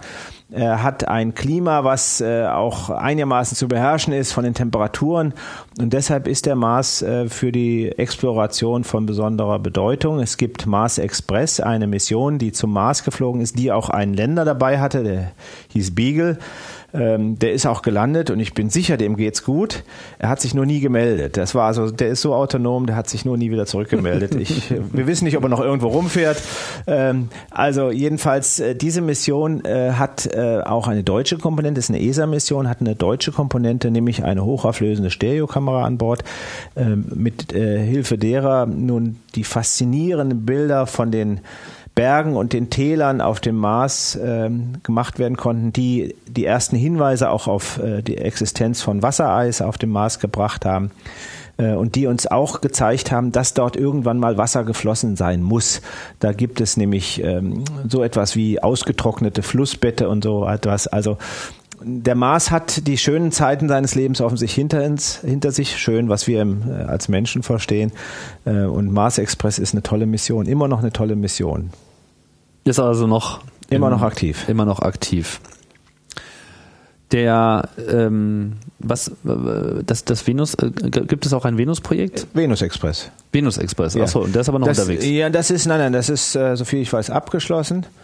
Ähm, äh, fliegt noch drumherum, aber die hauptwissenschaftliche Arbeit ist bereits getan. Äh, das ist äh, eine ähnliche Mission, äh, auch dort mit entsprechendem Bilderfassung und so weiter. Also dadurch wissen wir auch mehr über die Venus. Aber Sie haben recht, im Moment konzentriert sich alles so ein bisschen auf den Mars. Da gibt's ja auch äh, diese Rovers der Amerikaner, die da seit äh, Jahr und Tag rumfahren. Ähm, Spirit und Opportunity. Also der Mars ist einfach ein bisschen im Mittelpunkt der Forschung, äh, weil er halt relativ gut erreichbar ist, weil man gut drauf landen kann. Er hat eine, er hat eine Atmosphäre, in der man mhm. auch mit Fallschirm arbeiten kann. Ähm, hat eine niedrigere Erdanziehung, niedrigere Schwerkraft als die Erdanziehung. Ähm, deshalb kann man da sehr schön alles organisieren, probieren diese, diese, diese Dualität der, der, der Beobachtung äh, auf der Erde und aus, äh, aus dem Orbit mit Mars Express und mit den äh, beiden Robotern, die da immer noch sehr erfolgreich rumkurven. Äh, der, der, eine, der eine ist äh, eine steckt fest, fest ja. aber trotzdem haben die ja bei weitem äh, ihr ja. Soll erfüllt. Ähm, ist das auch so ein, kann man da auch so, ein, so einen kulturellen Unterschied zwischen dem amerikanischen und dem europäischen Ansatz herauslesen?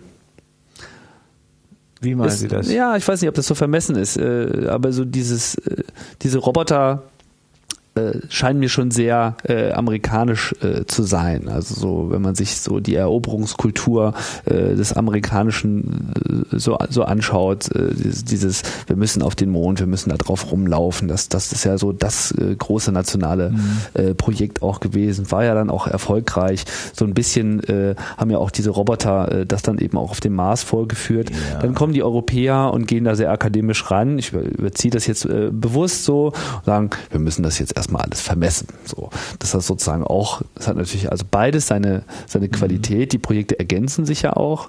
Aber ist das, gibt es vielleicht einfach eine andere Herangehensweise in der europäischen Raumfahrtkultur im Vergleich zur amerikanischen oder versuche ich da jetzt äh, zwischen den Zeilen zu lesen, wo gar nichts steht? Ich glaube, wir würden auch schon ganz gerne ein paar Rover auf dem Mond oder auf dem Mars rumfahren lassen. Wir würden auch gerne einen äh, Robonauten, also eine Mischung aus Roboter und äh, Fahrzeug und Astronaut auf dem Mond schicken. Ich glaube, das würden wir schon auch gern machen. Ist natürlich immer eine Frage auch der finanziellen Möglichkeiten. Und da sind die Amerikaner tatsächlich einen Schritt mutiger. Das heißt, die, setzen auch mal so ein visionäres äh, Target und dann machen sie das aber auch. Ähm, bei vielen Dingen bin ich auch immer wieder verblüfft. Selbst damals Kennedy, 63 hat er gesagt, wir wollen zum Mond fliegen und wieder zurück. Ja, 63 hatten die nichts an Technologie, um das zu machen. Die hatten nichts an Technologie, die hatten noch nicht mal die Rechner dafür. Äh, aber sie haben es gemacht.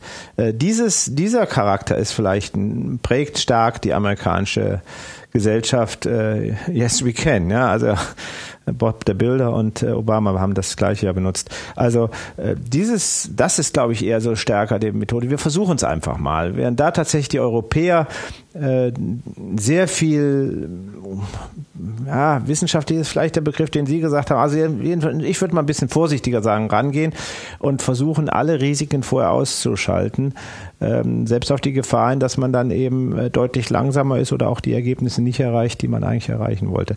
Das erscheint mir tatsächlich so. Äh, aber die deutsche und die europäische Raumfahrt ist schon auch sehr mutig. Also sie macht auch schon gute Vorwärtssprünge. Wir versuchen natürlich immer direkt auch äh, Erkenntnisse aus diesen Flügen zu regen äh, und nicht nur einfach zu sagen, wir waren da. Also das stimmt. Wir würden nicht äh, einen Roboter auf den Mond schicken, nur dass er mal zurückwinkt und eine deutsche Fahne reinsteckt, sondern wenn der auf dem Mond ist, dann muss der auch wissenschaftlich richtig vernünftig was machen.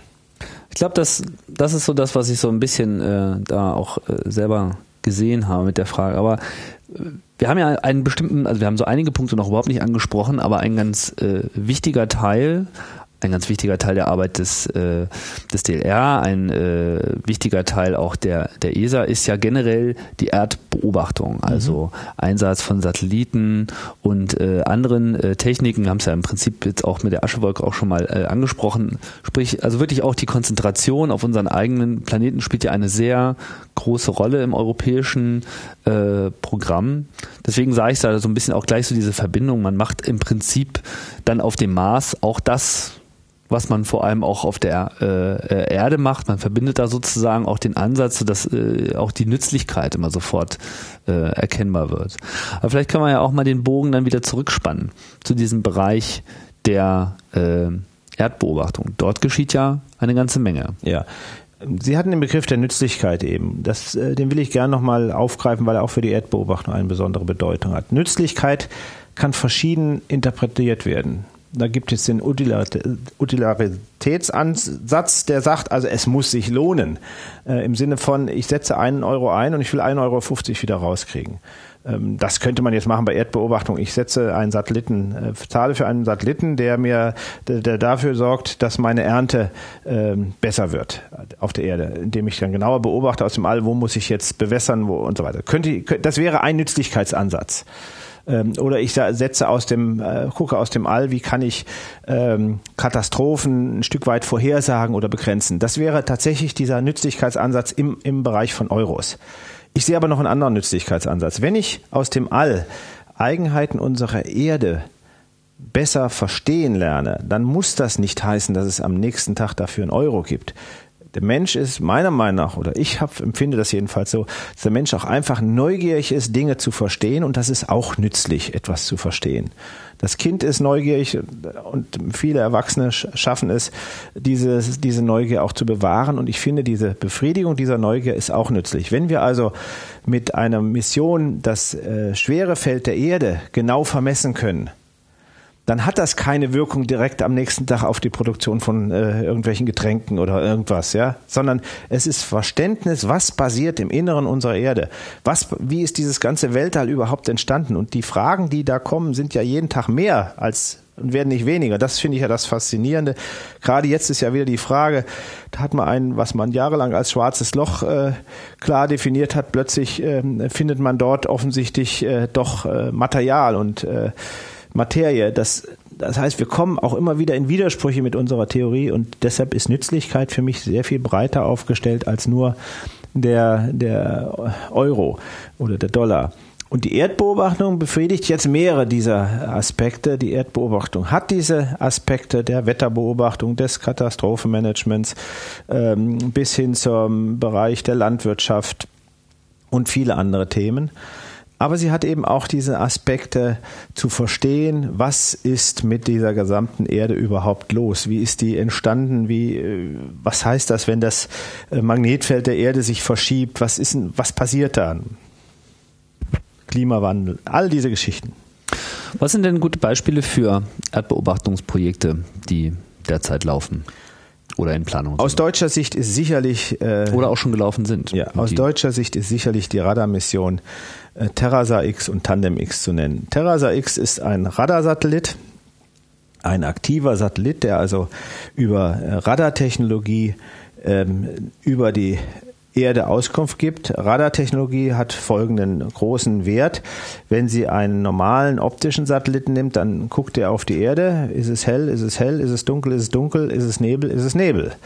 Das heißt, äh, zum Beispiel beim Katastrophenmanagement ist häufig Flutkatastrophe mit schlechtem Wetter verbunden. Dann können Sie mit einem optischen Satelliten gerade nichts sehen von dieser Flutkatastrophe. Terrasa hat nun ein Radar an Bord und kann dann eben auch durch Nebel hindurchsehen, durch Wolken hindurchsehen. Er kann ähm, äh, Tag und Nacht die Erde beobachten. Äh, er kann Bewegung, wie auch im Straßenverkehr, Bewegung besonders gut äh, verfolgen. Und deshalb ist diese Radartechnologie ein ganz ausgezeichnetes Instrument. Terrasa ist vor äh, drei Jahren gestartet. Jetzt haben wir einen neuen Satelliten dazu bekommen. Tandem ist fast baugleich zu Terrasa auch ein Radarsatellit und die beiden fliegen jetzt in Formation und können dadurch ein dreidimensionales äh, Geländemodell der gesamten Erde in bisher nicht bekannter Präzision äh, aufbauen. Also die fliegen zusammen und können dann Stereoaufnahmen machen. Äh, es gab schon ein paar Radarmissionen auch äh, mit, mit Stereo-Methoden, aber diese ist jetzt eine mit einer Genauigkeit, die man bisher nicht kannte und das ist eine technologisch unglaubliche Herausforderung, zwei Satelliten im engen Formationsflug um die Erde kreisen zu lassen und sie aber nicht gegeneinander stoßen zu lassen. Eng im Sinne von einem Abstand von paar hundert Metern. Das ist ja eigentlich im Weltallmaßstab eigentlich nichts. Das ist nichts. Ähm, sie nähern sich im Moment, sind sie noch äh, zig Kilometer auseinander. Sie nähern sich langsam äh, und äh, das ist eine besondere Herausforderung, ja. Sie dürfen sich nicht und die können nicht einfach parallel um die Erde fliegen. Das gibt die die die die, die Mechanik nicht her, sondern die fliegen beide eine eigene Bahn um die Erde und dadurch verändert sich auch diese äh, diese äh, Zuordnung zur Erde permanent. Die fliegen also so eine Doppelspiralform, würde man vielleicht sagen, untereinander. Die äh, umfliegen sich immer gegenseitig. Äh, und das ist eine besondere Herausforderung. Und die Technik, die dabei angewandt wird und die, auch die Überwachung, das ist äh, wiederum eine technische Meisterleistung. Das ist also so ein Bereich. Und dann haben wir den Bereich der optischen Satelliten in verschiedenen Frequenzbereichen. Da gibt es eine Reihe von europäischen Projekten. Da gibt es auch weltweit Dinge, auf, wo wir auf die Daten zugreifen können. Und dann gibt es eben solche Sondersatelliten ähm, äh, wie zum Beispiel der ESA-Satellit Goce, ein äh, Raumschiff, was äh, sehr niedrig äh, um die Erde herumkreist und zwar so niedrig, dass es dauernd durch die ähm, durch die Erdatmosphäre sehr stark abgebremst würde und deshalb hat dieses äh, dieser Satellit ein Ionentriebwerk an Bord, also keinen chemischen Antrieb, sondern einen elektrischen Antrieb, um diesem Widerstand dauernd ein, mit einem eigenen Antrieb entgegenzuwirken. Und Goce soll das schwere Feld der Erde äh, besser vermessen. Und äh, das ist eine, eine der Missionen, die auch für die Erdbeobachtung von großer Bedeutung sind, für das wissenschaftliche Verständnis. Was Warum ist das von so einer großen Bedeutung? Das, ähm, die, das schwere Feld ist alles andere als gleich verteilt um die Erde. Ähm, und ähm, das heißt, äh, dass die Erde nicht ganz rund ist, das äh, hat man schon relativ früh erkannt. Aber zu dem Verständnis, wie ist der innere Aufbau der Erde und wie ist die Entstehung und die Geschichte eines solchen Himmelskörpers, ist äh, die Anziehungskraft eine der ganz zentralen Fragestellungen. Das gilt im, im großen Maßstab. Im kleinen Maßstab wissen wir ja bis heute nicht, wie Schwerkraft funktioniert. Das muss man auch sehen. Also versucht man ja an anderer Stelle gleichzeitig zu kriegen. Also hier kommt auch wieder der Makrokosmos und der Mikrokosmos zusammen. Einerseits zu verstehen, sehen, wie das schwere Feld der Erde wirkt und andererseits, was äh, dann schwere äh, überhaupt Gravitation bedeutet. Wir wissen darüber äh, insgesamt tatsächlich noch nicht sehr viel. Da sind zum Beispiel in den 70er Jahren zwei amerikanische ähm, äh, Missionen gestartet, Pioneer 10 und 11 die sind einfach weit ins Weltall hinausgeschossen worden. Äh, die hatten dann so Plaketten an Bord, falls sie von irgendwelchen außerirdischen Lebewesen äh, identifiziert werden, dass die wissen, woher man kam. Ist ja dieses, dieses, äh, diese Plakette ist ja damals weltweit bekannt gewesen mit Mann und Frau und dem Sonnensystem.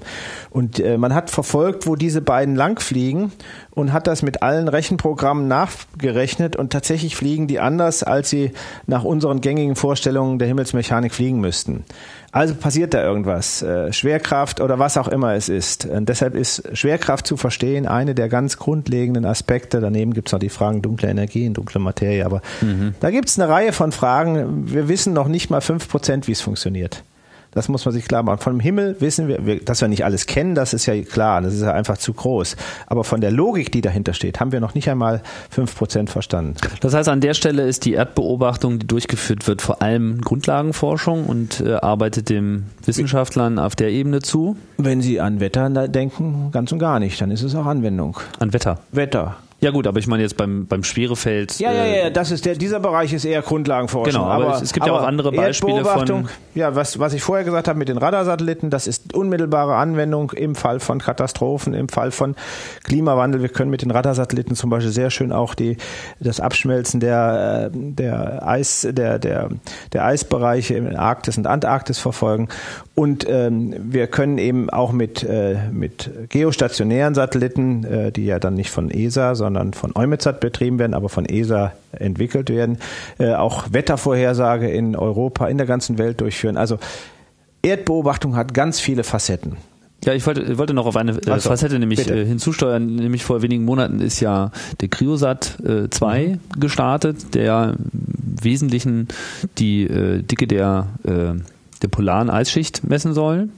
Das ist ja nun ein ganz äh, konkreter Beitrag zur Klimaforschung. ist die Frage, ob Sie das als Anwendung oder als Grundlagenforschung sehen würden. Ist nämlich, das ist ein typischer Fall, bei dem Sie das nicht entscheiden können. Ich persönlich versuche auch diese beiden Begriffe nicht so trennscharf zu benutzen. Also es ist sicherlich das Verständnis, was passiert da in der Arktis, was passiert in der Antarktis, ist ganz wichtig. Äh, es sollte auch dann daraus äh, politische Entscheidungen oder weltpolitische Entscheidungen getroffen werden. Also die Situation ist alles andere als lustig, was den Klimawandel angeht. Äh, und Kryosat 2 äh, wird dazu beitragen, das Verständnis zu haben, was passiert da. Ähm, und diese Aufnahme ist erstmal, sagen wir mal, die, da, da, folgt ja noch nichts raus. Der nächste Schritt ist dann, dass auch politische Handlungen und äh, äh, vielleicht auch Gegenmaßnahmen ergriffen werden müssen. Ähm, jenseits der äh, Erdbeobachtung spielt ja auch Navigation eine große äh, Rolle. Schon seit, ich weiß nicht, seit sehr langer Zeit im Gespräch ist das äh, Projekt Galileo. Mhm. Navigation hat eine ganz lange Tradition, ist ursprünglich umgekehrt entstanden. Äh, also nicht die Navigation auf der Erde zu festzulegen, wo ich auf der Erde bin, sondern äh, Navigation, die, die äh, Grundlagen sind entwickelt worden, umgekehrt von äh, Hobbyastronomen, die mit der Methode die Position von Satelliten bestimmen wollten. Also ist wirklich schon 50 Jahre alt, 60 Jahre alt. Dann kam die amerikanische Entwicklung GPS, insbesondere für den militärischen Bereich. Und äh, jetzt versuchen wir eben ja auch europäisch äh, dort äh, ein eigenes System aufzubauen. Galileo, das ist keine europäische Eitelkeit, sondern dahinter stehen zum einen natürlich technologische Entwicklungsnotwendigkeiten, die wir auch in Europa haben, aber auch Chancen im Bereich der Industrie. Äh, und wir werden dieses System auch kompatibel machen, insbesondere zu GPS, sodass der Nutzer äh, dann wirklich äh, beide Systeme auch voll in seinem Gerät nutzen kann. Das hat einen Vorteil dann, wenn Sie in Bereichen sind, wo Sie zum Beispiel in Häuserschluchten oder anderen oder besonderen Gebirgsverhältnissen, wo Sie nicht genügend Satelliten gleichzeitig über sich haben von einem System, dann können Sie die Satelliten von dem anderen System noch mitnehmen. Sie brauchen immer mehrere Satelliten, um Ihren Ort wirklich eindeutig festzulegen da Sie Navigation genannt hatten, da sollten wir auch gleich nochmal weiter drüber reden, sage ich nur nochmal, die Raumfahrt hat eben auch neben dieser Erdbeobachtung auch noch diesen Navigationsaspekt, den Kommunikationsaspekt gleichermaßen. Also auch Kommunikation ohne, äh, ohne Satelliten ginge nicht. Die Fußball-Weltmeisterschaft ohne Satelliten wäre ziemlich langweilig, weil man das alles erst sehr viel später kriegen würde. Aber zurück zur Navigation. Galileo ist ein eigenständiges europäisches System Geplant sind 30 Satelliten auf drei unterschiedlichen Umlaufbahnen. Von diesen 30 Satelliten sollen dann permanent 27 im Betrieb sein. Drei Satelliten sind Reservesatelliten, weil immer mal was passieren kann. Und ein Navigationssystem mit hohem Anspruch an die Zuverlässigkeit braucht auch Reserve im Orbit. Mit Galileo könnten wir viele neue Bereiche erschließen, zum Beispiel auch ganz praktische Anwendungen, nicht nur im, im Auto, da benutzen wir es alle, im Flugverkehr als zuverlässige Quelle äh, ist im Moment GPS allein nicht ausreichend. Äh, da könnte Galileo einen deutlichen Sprung bringen, um auch ähm, dann entsprechend äh, Anflüge und Abflüge über Navigationssysteme zu steuern. Da ist das DLR sehr weit vorne auch in der Forschung dabei. Warum ist Navigationsanflug was besonders Wichtiges? Wir haben äh, in Deutschland eine Situation, dass wir bei unseren Flughäfen sehr viel Bebauung drumherum haben. Und der gerade Anflug auf den Flughafen ist nicht unbedingt der, der äh, ein Minimum an Lärm bei, den, bei der Bevölkerung bringt. Äh, deshalb kann eine Verschränkung des Anfluges sehr sinnvoll sein. Äh, also zum Beispiel um einen großen Ort drumherum zu fliegen. Ja. Ähm, und äh, dafür braucht man ein sicheres System. Da funktionieren die bisherigen einfachen äh, Leitsysteme nicht. Da ist Navigationsanflug dann das Richtige. Und dort muss man aber dann ein System haben, was so sicher ist, dass es auch jederzeit funktioniert. Da wird Galileo etwas Großartiges bringen. Wie weit ist denn Galileo noch von seiner Realisierung entfernt? Wir haben im All zwei Satelliten von Galileo. Äh, die beiden werden aber bei den 27 bzw. 30 noch nicht mal mitgezählt. Ähm, das heißt, äh, wir müssen zusehen, die äh, Satelliten, dass die wirklich in den nächsten Jahren starten. 2013, 2014 sollten wir ein funktionsfähiges Galileo-System haben. So, jetzt haben wir hier schon eine ganze Reihe von äh, Projekten besprochen. Trotzdem ähm, wollen wir hier erstmal langsam zum Ende kommen. Zum Ende wollte ich nochmal einen ganz anderen Aspekt aufbringen, nämlich woher beziehen eigentlich ESA und DLR so ihr Personal? Gibt es denn da so eine ganz eigene ähm, Ausbildungsförderung kann man sich schon zum, äh, zum Raumfahrtspezialisten äh, schon von vornherein äh, einschulen lassen? Oder ist das eigentlich so, dass der Großteil der Mitarbeiter, die hier sind, vor allem aus einer Vielzahl anderer ähm, Disziplinen kommen, die so erstmal nicht unbedingt in Richtung Raumfahrt sich haben ausbilden lassen? Sind das alles so interdisziplinäre? Was für also was wir, gibt es denn? Was wir wirklich brauchen, sind Leute, sind äh, Frauen und Männer, die an den Themen des DLRs ihren Spaß haben. Wir können nicht die Gehälter zahlen, die in der Industrie üblich sind. Ähm, und äh, gleichzeitig verlangen wir im Prinzip aber mehr Leistung. Äh, das ist eine etwas schwierige Situation. Wir haben aber zum Glück äh, über 6500 Menschen gefunden, die diese Begeisterung teilen für die verschiedenen Themen. Äh, und das gilt für alle Bereiche auch im DLR, auch in der Verwaltung, die Menschen oder auch in der Öffentlichkeitsarbeit oder in den Instituten ähm, sind eben begeistert von den Themen äh, und sehen das nicht als einfachen Job. Das ist jedenfalls meine Erfahrung. Wie können wir solche Leute finden? Wir versuchen das schon ähm, in der Schule zu unterstützen. Wir haben DLR School Labs eingerichtet. Das sind Labore, Schülerlabore, in denen Schülerinnen und Schüler ähm, kommen mit ihren ganzen Klassen und dann ein komplettes Programm durchziehen. Also nicht mal besuchen, oh, ist ja ganz schön, was ihr macht, sondern die machen dann richtig Programme, die bauen dann eben äh, einen kleinen Teststand auf für die Schwerelosigkeit oder sie machen eine Energieforschung äh, unmittelbar oder sie machen andere Projekte, bauen kleine Rakete mit Wasser ähm, etc. Das ist der, die erste Stufe, die wir eingebaut haben. Äh, dann haben wir durch, dadurch, dass alle unsere Institutsleiter gleichzeitig Professoren an deutschen Universitäten sind, die Verbindung zu den Studierenden. Und dann haben wir jetzt aufgebaut, ganz neu, äh, im Bereich äh, der, der Doktorandenphase, wir haben viele Doktoranden im DLR, haben wir ein DLR Graduate Program aufgebaut, äh, bei denen wir auch nochmal die verschiedenen faszinierenden Bereiche des DLRs und Kompetenzen vermitteln wollen. Natürlich durchaus in dem Interesse, dass möglichst viele dann auch sagen, das ist der Bereich, in dem ich tätig werde. Und wenn Sie sagen, wir gehen lieber woanders hin, dann glauben wir, Sie sind bestens gerüstet äh, durch die Vorarbeiten im DLR.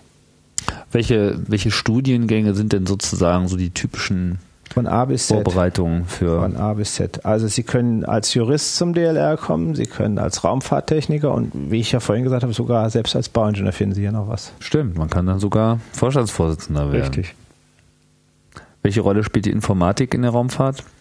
Eine permanente. Ähm, ohne Computer läuft da gar nichts. Ähm, und äh, wir haben im DLR auch dafür eine spezielle Einrichtung, äh, Concurrent Engineering. Das ist ein System, da werden an mehreren Rechnern gleichzeitig äh, Aspekte, Probleme bearbeitet. Da sind, treffen sich dann die Experten aus den verschiedenen Bereichen und über den Computer im selben Raum kommunizieren sie für eine Mission ihre eigenen Vorstellungen. Also der eine sagt, wir müssen auf die Windkanaltüchtigkeit hinweisen, der andere sagt vielleicht, wir brauchen aber hier noch eine Steuerung, der dritte sagt, wir brauchen einen Antrieb, der vierte sagt, wir brauchen eine äh, Nutzlast.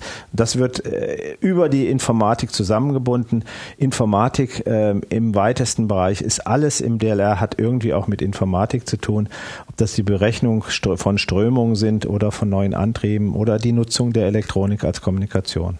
Wie funktioniert da die Kooperation mit den Universitäten und den entsprechenden Informatikinstituten? Ja, wir Gibt's haben da permanenten Kontakt. Oder? Wir haben sehr enge Verbindung mit den Universitäten. Ich sagte ja schon, dass die Institutsdirektoren alle auch Professoren an äh, Universitäten sind. Darüber hinaus haben wir ein neues Instrument aufgebaut. Das nennen wir DLR at Uni. Da gründen wir lokal zwischen dem jeweiligen DLR-Standort und der jeweiligen Universität einen ganz engen Verbund, um dort auch die Kompetenzen aus der Universität und dem DLR zusammenzuführen. Äh, wir haben das jetzt gemacht in Braunschweig, wir haben es gemacht in äh, Stuttgart, in München und wir werden es auch in Berlin machen. Ähm, aber wir haben auch trotzdem auch zusätzlich den Austausch, also auch nicht nur die Institutsdirektoren, sondern auch viele Abteilungsleiter in den Instituten sind gleichzeitig in der Forschung und Lehre an den Universitäten aktiv. Also wir haben dort eine sehr intensive Verbindung und äh, das muss auch so sein. Berlin, welche Universität betrifft das? In Berlin haben wir mit der äh, TU Berlin eine sehr enge Beziehung, aber auch mit der Humboldt-Uni.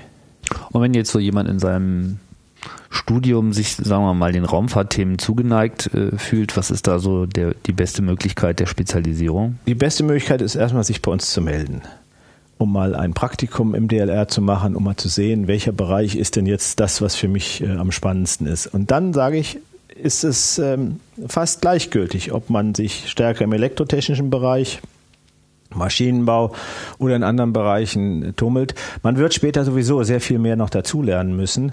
Äh, das Studium ist eine wichtige Grundlage, aber es reicht nicht äh, schon ganz und gar nicht bis zum Lebensende oder bis zum Arbeitsende. Und dafür bietet das DLR aber auch die Möglichkeit, sich dann weiterzubilden. Aber diese Faszination, die können wir nicht bilden. Die muss in dem Einzelnen drin stecken. Also Faszination und eine saubere, gute Ausbildung. Äh, ich will nicht sagen, egal in welchem Bereich, aber das ist erstmal wichtig. Natürlich ist das DLR insbesondere auf äh, Technik und Naturwissenschaften ausgerichtet. Aber wie ich schon gesagt habe, wir haben auch Juristen, wir haben auch Volkswirte, wir haben äh, alle verschiedenen Bereiche. Wir machen ja auch ähm, äh, Psychologie, wir machen die, die Auswahlgeschichte für die Lufthansa, für alle Piloten und wir haben die betreiben gemeinsam mit dem Land Rheinland-Pfalz die Europäische Akademie. Dort machen wir so etwas wie Technikfolgenabschätzung. Also wir haben wirklich alle Disziplinen mit einer klaren Ausrichtung auf Luftfahrt, Raumfahrt, Energieverkehr und Sicherheit. Ja, Jan Wörner, vielen Dank für die Ausführungen. Ich denke, hier äh, machen wir dann einen Punkt für die erste Ausgabe, aber die letzte äh, soll es nicht sein. In der Folge werden wir eine, ja, ein, ein breites Spektrum an Themen hier äh, einbringen. Wir werden viele Sachen aufgreifen, die in diesem Podcast genannt werden. Wir werden aber auch viele Sachen aufgreifen, die jetzt hier äh, mangels der Zeit äh, leider noch keinen Platz gefunden haben. Dann wiederum mit noch äh, etwas größerem Detail. Vielen Dank für die Ausführungen. Das war ein äh, sehr interessanter Einblick in die Arbeit äh, des DLR und der ESA. Und äh, vielen Dank auch an alle, die jetzt hier reingeschaltet haben. Und ich hoffe, ihr bleibt hier auch dem Programm treu. Und ich sage erstmal Tschüss und bis bald bei Raumzeit.